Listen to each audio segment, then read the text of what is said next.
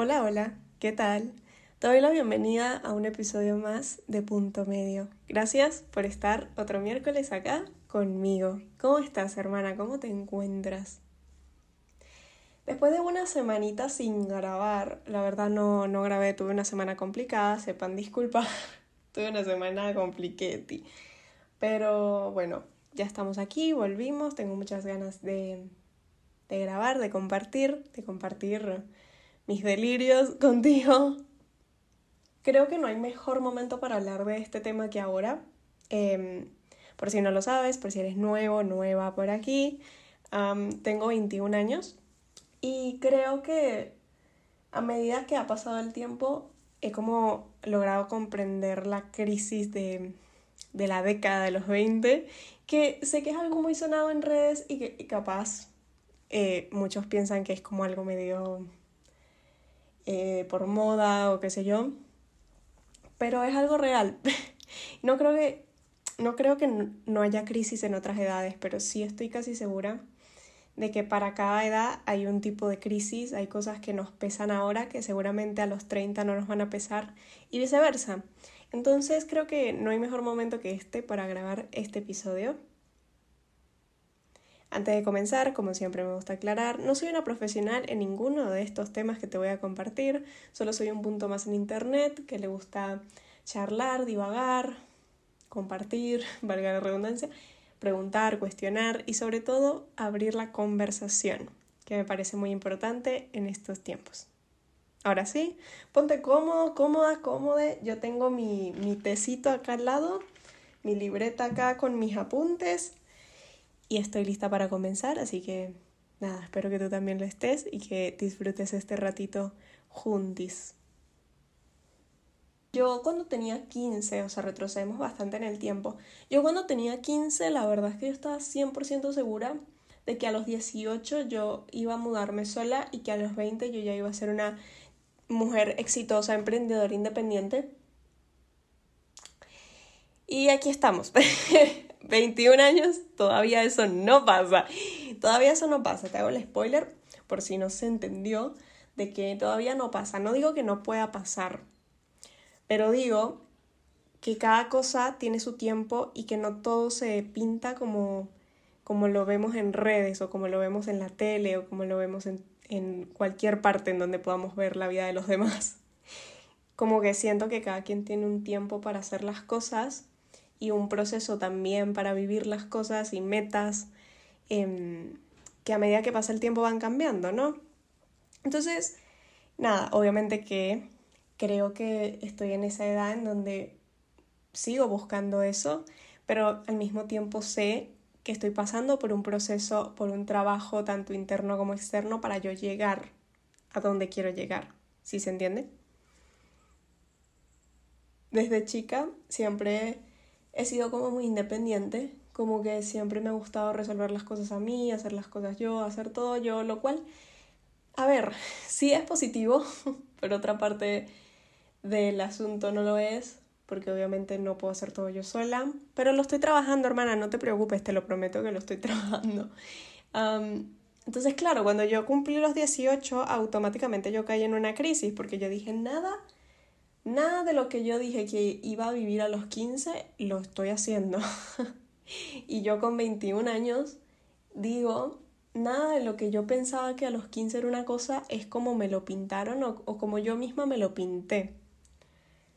Entonces, nada, a medida que vas creciendo, como dice Taylor Swift en You're Your Own Kid, perdón por mi pronunciación, pero es básicamente la mala noticia es que eres solo tú pero la buena noticia es que eres solo tú, eres solamente tú. O sea, creo que, creo que la década de los 20 para adelante, eh, incluso a partir de los 18 ya te empiezas a dar cuenta de que eres tú solamente, de que es tu mundo interno, son tus emociones, son tus metas, son tus planes, son tus relaciones, es lo que te hace sentir bien, lo que no te hace sentir bien, o sea, se trata de ti, no se trata de nadie más. Em, obviamente que nosotros, a pesar de que eh, se trata de nosotras, nosotros, nosotres, em, tenemos un mundo que lo complementan pues nuestra gente, nuestra gente que nos quiere, eh, lugares, proyectos, es verdad. Pero más allá de eso, como que es muy importante saber que la relación con nosotras mismas, mismos, mismes, es demasiado importante porque al final del día solo nos queda eso, solo somos nosotras. ¿Sí me entiendes? Entonces, nada, como que cuando yo caí en eso, creo que esto me pasó más que nada cuando me gradué del colegio. Cuando me gradué de bachillerato, esto se puso en foco, porque es algo que yo siempre supe, pero creo que cuando sales de esta rutina de colegio, tienes grupos y, tienes una... vives las cosas de una manera más... ¿cómo decirlo? Como que cuando tú estás en el colegio vives tu vida a un ritmo muy diferente, ¿no? Como que ya tienes tu rutina, vas al colegio de tal hora a tal hora, haces tus tareas, no tienes como tantas cosas que pensar o que hacer en el, en el sentido de, de responsabilidades, porque obviamente yo creo que los 15 fue una edad muy vulnerable para mí en donde yo pensé muchas cosas y sentí muchas cosas, ¿entiendes? No, creo que a veces a los adolescentes nos eh, como que achican nuestras emociones solamente porque tuvimos 15, cuando realmente yo creo que las emociones a esa edad son tan vulnerables y tan nuevas que creo que hay que prestarle como más atención. Pero más allá de eso, como que no teníamos algo más que pensar, ¿no?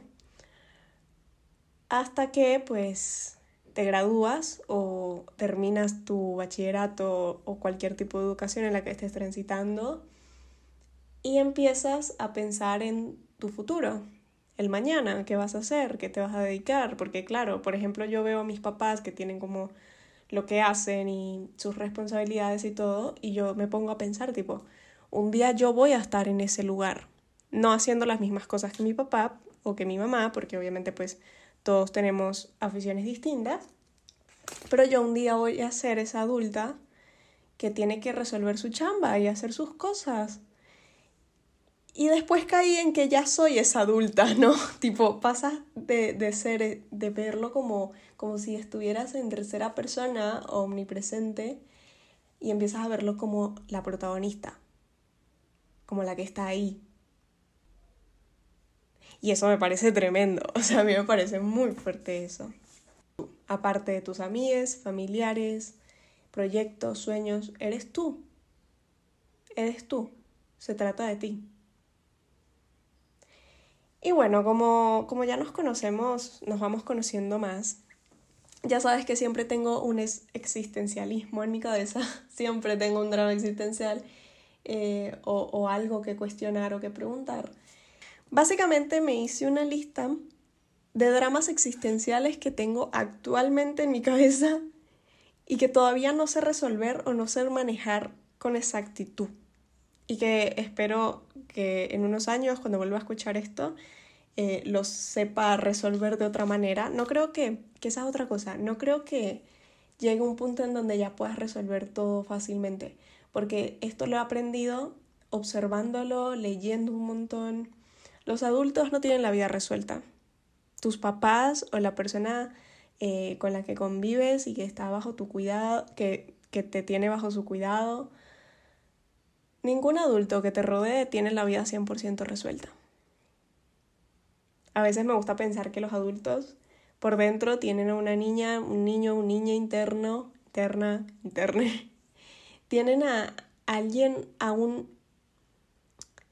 Tienen a un yo chiquito, chiquita adentro que también está intentando entender hacia dónde va y qué va a pasar después.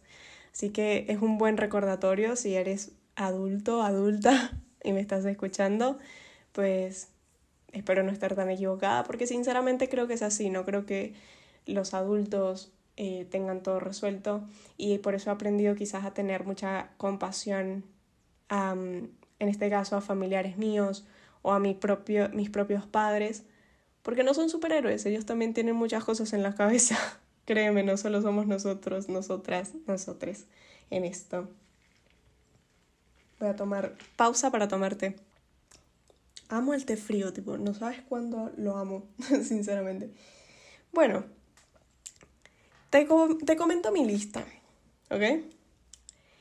Obviamente que en primer lugar, a ver, esto no va por primer lugar, último lugar, pero es lo primero que anoté, el futuro, hacia dónde voy, si realmente voy a llegar a donde yo espero llegar o si la vida me tiene otra cosa preparada, hasta qué punto la vida me tiene algo preparado y hasta qué punto yo lo puedo preparar, porque esa es la otra.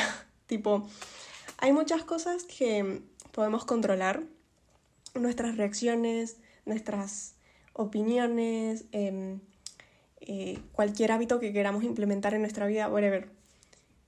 Eh, qué personas dejamos que estén en nuestra vida, que otras ya no queremos que estén, eso lo podemos controlar. Pero no podemos controlar casi que nada, no podemos controlar qué va a pasar el día de mañana, qué no va a pasar, cómo va a reaccionar fulanita, cómo va a reaccionar fulanito, qué va a responder, si va a responder, si no va a responder. Son muchas preguntas que claramente no podemos controlar, no está en nuestro control. Es como si el control fuera una ilusión o. Es como si el control fuera un personaje extra de toda esta novela, si me entiendes? como que se encarga de darnos los plows plow, ¿cómo se dice? Lo voy a decir en español porque no me acuerdo cómo se dice en inglés. Es el que se encarga de dar como esos giros que no nos esperamos o que hace que aparezca gente que no esperábamos en la vida o que reaparezca gente que ni nos imaginábamos que iba a reaparecer, cosas por el estilo. Y, y creo que en parte lo hace divertido, obviamente que una parte, si te pones a pensar, es como que, ¡buah! ¡Qué fuerte! como que mucha carga emocional y mental, pero a la vez creo que lo hace interesante que sea así, que sea de esa manera. La comparación, hermana. De la comparación, de todos estos temas que te voy a decir, de dramas existenciales, yo le quiero hacer un episodio a cada uno, porque sinceramente creo que es algo que a todos nos pasa, pero sí, el compararme, y no necesariamente que me comparo con otros, sino que me comparo conmigo misma constantemente como si yo pudiera ser, como si me comparara con una yo futura o con una yo pasada constantemente o que veo cosas que yo digo, wow, qué cool hacer eso y me empiezo a comparar porque digo, capaz no lo tengo que hacer así, capaz lo tengo que hacer de otra manera. Bueno, es un tema también. Los corazones rotos. Mira, yo creo que el 80% de los temas que nos tocan y que nos envuelven y, nos hacen preguntarnos y cuestionarnos constantemente sobre las cosas es el amor. Y, no porque el amor sea difícil o porque el amor duela, ya hablaremos de, de eso igual en otro episodio, sino porque creo fielmente de que el amor, primero que mueve casi que todo, y segundo, que es lo que más nos cuesta entender, porque es algo tan grande, tiene tantas cosas que decir y preguntar y hacer y sentir. Es, como, es tan amplio el amor que realmente es muy difícil entenderlo cuando está pasando y entenderlo después que pasa. ¿Entiendes? Como que son procesos muy diferentes y por eso creo que es uno de mis dramas existenciales. Obviamente que el amor... A ver, no sé si esto es polémico, pero quiero que se entienda. Para mí el amor es gran parte del todo, de lo que nos rodea, pero no necesariamente el amor de pareja. Tenemos amor hacia muchas cosas, hacia sueños, hacia metas, hacia ideas, hacia personas, hacia amistades, familiares. Por eso yo sí creo que el amor lo es todo, pero no el amor de pareja, sino el amor en general, el amor global. Tipo, el amor está en todos lados, en la música, en la poesía, en los libros, en las películas, en todas partes está, incluso en la ciencia ficción, incluso en los mundos paralelos, el amor es parte fundamental de nosotros como humanos, solamente que claro, creo que tiene focos diferentes, si me entiendes, pero por eso es parte de mis dramas, porque ¿qué pasa cuando todo eso, qué pasa cuando el amor cambia? ¿Qué pasa cuando el amor te hace separarte de los que quieres? Todas estas movidas. La desmotivación, de verdad, es un tema que yo he tenido que tratar conmigo misma, la desmotivación, de dónde viene, la procrastinación, por qué me da tanto miedo enfrentarme al papel o desarrollar las cosas que me gustan, de dónde viene eso. Y eso también está ligado con la, con la ansiedad y la estabilidad mental. Como que siento que yo soy una persona que igual no soy la única, ¿me entiendes? No soy única y diferente en nada de lo que estoy diciendo.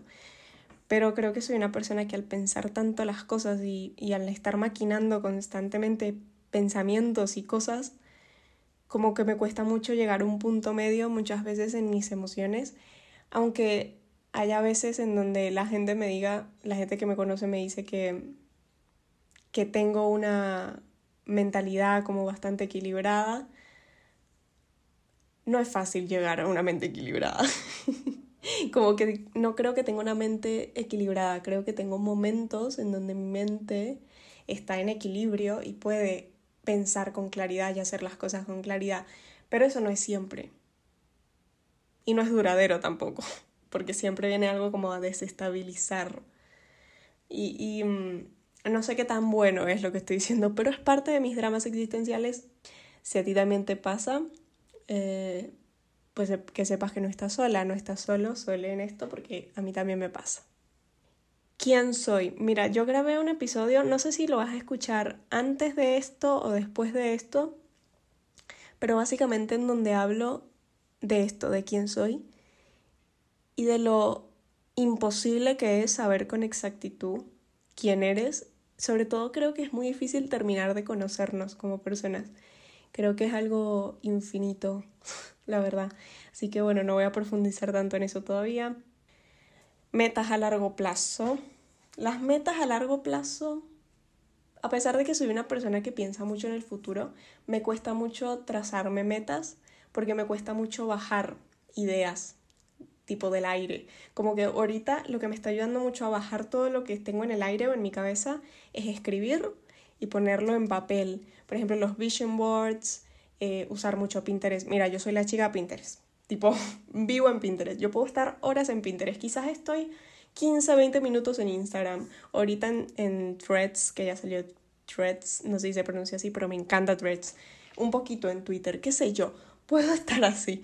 Pero en Pinterest, honestamente, yo he estado horas metida en Pinterest y se me va el tiempo. Pero me encanta.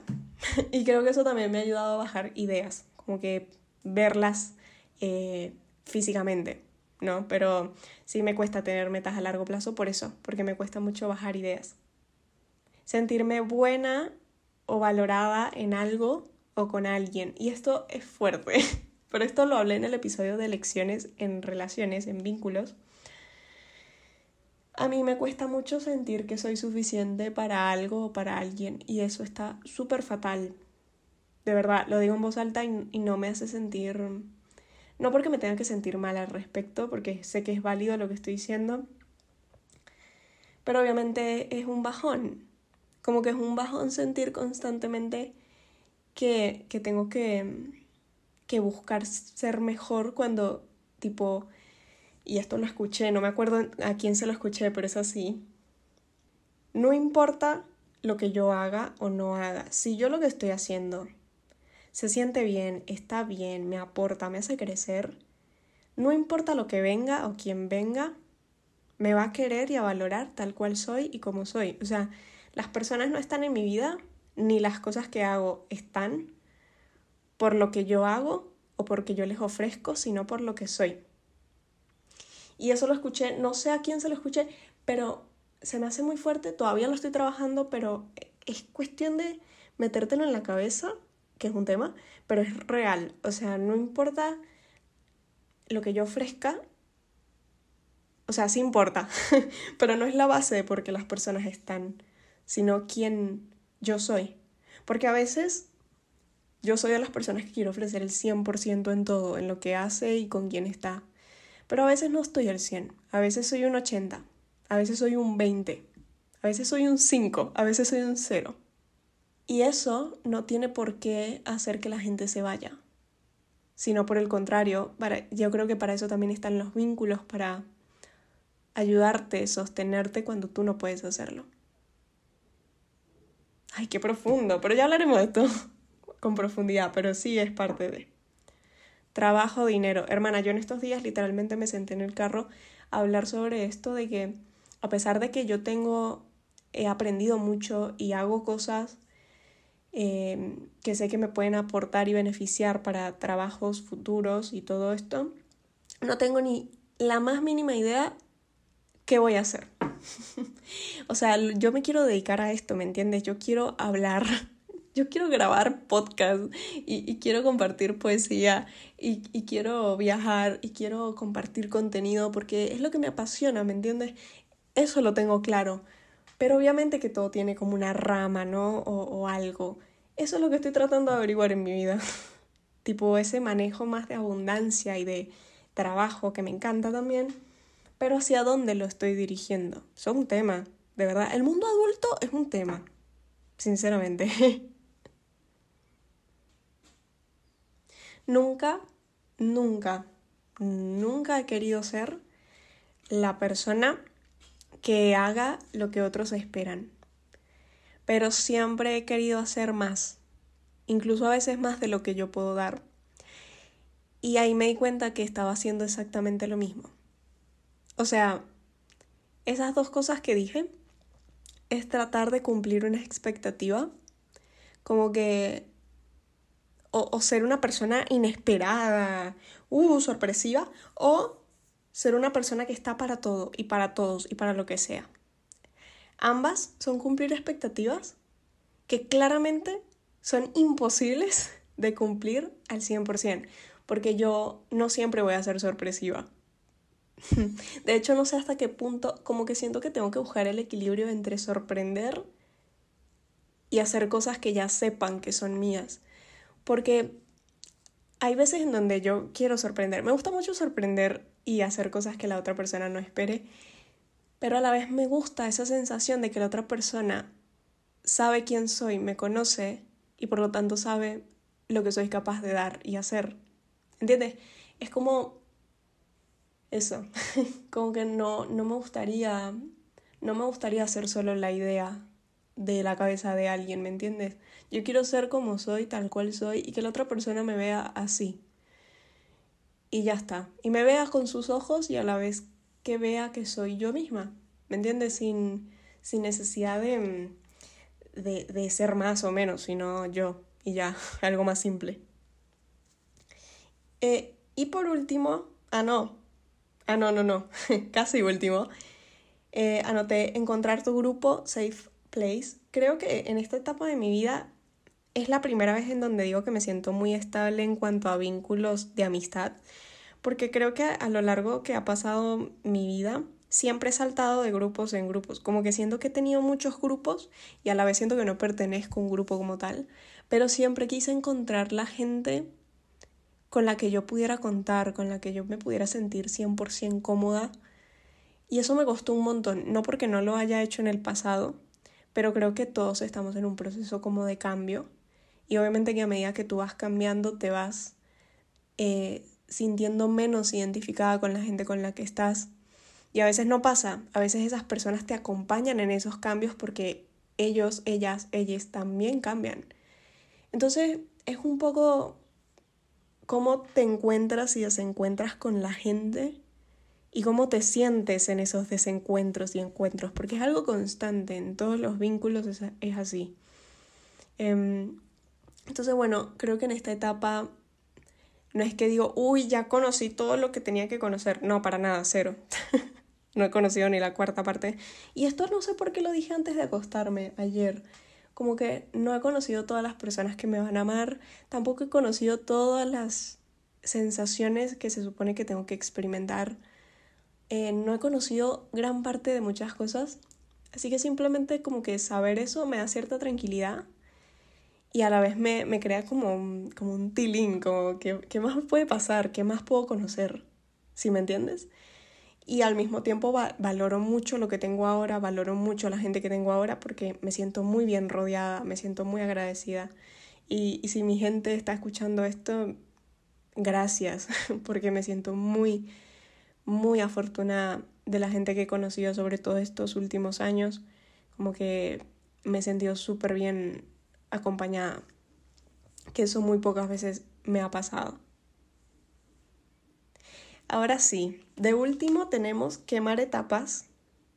Quemar etapas, ¿y ahora qué sigue? Mira, creo que hay algo, no sé si es del artista, de la escritora, o si es algo del humano, no sé de quién es.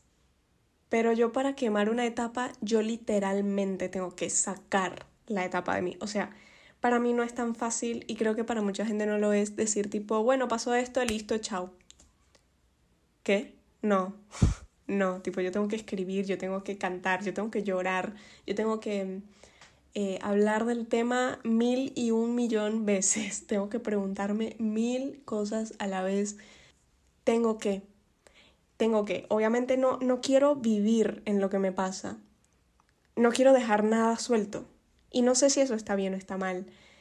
Hace ratito yo sigo una página de un oráculo que me gusta mucho. No me acuerdo cómo se llama, pero básicamente te tiran como mensajes de, de películas de manera aleatoria y yo dije, ok, quiero un mensaje del oráculo eh, que me acompañe esta semana y me salió la imagen de, de esta película de Pixar que se llama Intensamente que la amo, en donde felicidad, no, alegría se llama, alegría le dice a, a tristeza, no le des peso a todos los problemas. Una cosa le decía. Y yo, wow, qué cool que me ha salido ese mensaje, porque realmente soy una persona que le cuesta mucho no darle el peso a. Y quizás a veces es necesario no darle el peso a. ¿Entiendes? No digo que no sea importante porque sí lo es, pero es que hay cosas que tienes que quitarte peso porque a ti no te está haciendo bien. Ya te mostré mis dramas existenciales, te mostré una parte de mi cabeza. Em, no sé si te sentiste en alguna de ellas, espero que sí haya servido esta lista que hice. ¿Cuál es el punto medio de la cuestión? Hmm, interesante el punto medio de la cuestión porque creo que no lo hay, porque sigo transitando estas cosas. O sea, no tengo una conclusión todavía. Lo que sí te digo es que si estás pasando por esta etapa si estás a punto de pasar por esta etapa, no estás sola en esto, no estás solo, no estás sole. Recuerda que es una etapa y que yo creo que mi etapa de la década de los 20 la quiero vivir tanto, tanto, o sea, quiero hacer tantas cosas, no porque después no pueda, porque no se trata de después poder o, o no, yo creo que todo pasa en el momento que tiene que pasar, pero sí porque yo creo que la manera en la que sentimos las cosas en esta etapa es muy diferente a cómo la vamos a sentir después. Y no quiero decir, no quiero llegar a los 30 y decir tipo, ay, no me acuerdo qué sentí, o no me acuerdo qué viví, o, no viví lo suficiente, o no sentí lo suficiente.